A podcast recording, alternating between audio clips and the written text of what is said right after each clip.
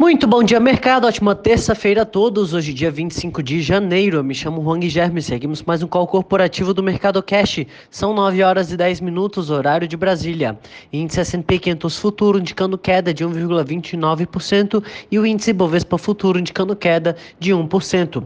O Ibovespa encerrou o dia de ontem em queda de 0,92, cotado aos 107.937 pontos, em dia de volatilidade alta, acompanhando a performance da maioria das bolsas internacionais internacionais que registraram fortes quedas durante a maior parte do dia, com investidores de olho no aumento das taxas de juros nos Estados Unidos e nas tensões na fronteira da Ucrânia. O índice VIX, conhecido como índice do medo, chegou a subir mais de 22% em seu maior nível desde novembro de 2020.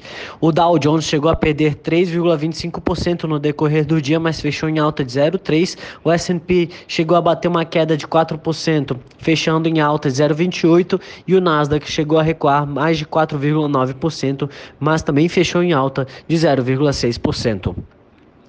Hoje, os mercados mundiais operam mistos atentos para o início da reunião do Fed, que se encerra amanhã.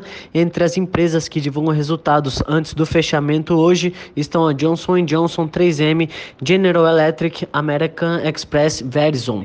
A Microsoft divulga após o fechamento do mercado.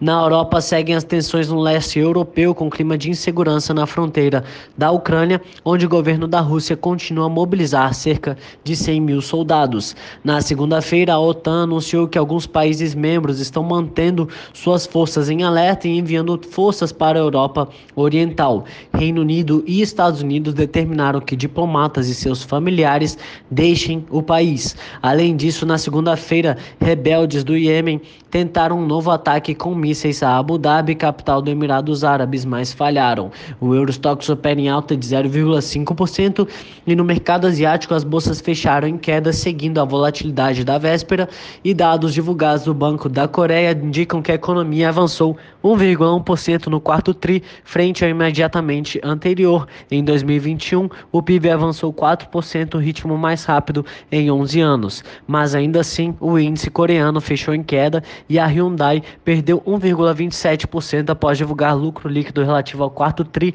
50% abaixo de um ano antes. A bolsa do Japão fechou em queda de 1,65%, a de Xangai em queda de 2,58% e a de Hong Kong em queda de 1,67%. Entre as commodities, contratos futuros do minério de ferro negociados na bolsa de Dalian fecharam em alta de 1,39% e o petróleo Brent opera em alta de 0,63%.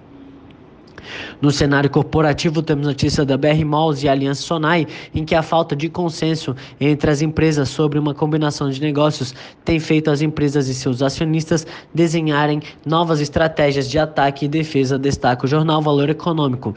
Na mais recente, a CPPIB, detentora de 23% da Aliança, anunciou aumento de participação relevante na BR Malls para 5,76%, uma reação, segundo fontes, a uma negociação que anda pouco produtiva entre aliança e fundos acionistas da empresa alvo.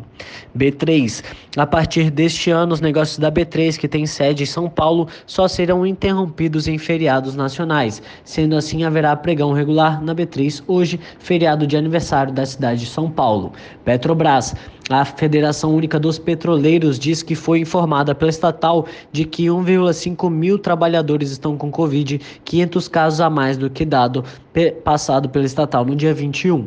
Vale, o Tribunal de Justiça de Minas Gerais determinou que a Assembleia Geral de Credores da Samarco seja realizada até os dias 10 e 17 de fevereiro. Por hora, estas são as principais notícias. Desejo a todos um excelente dia e ótimos negócios. Um forte abraço.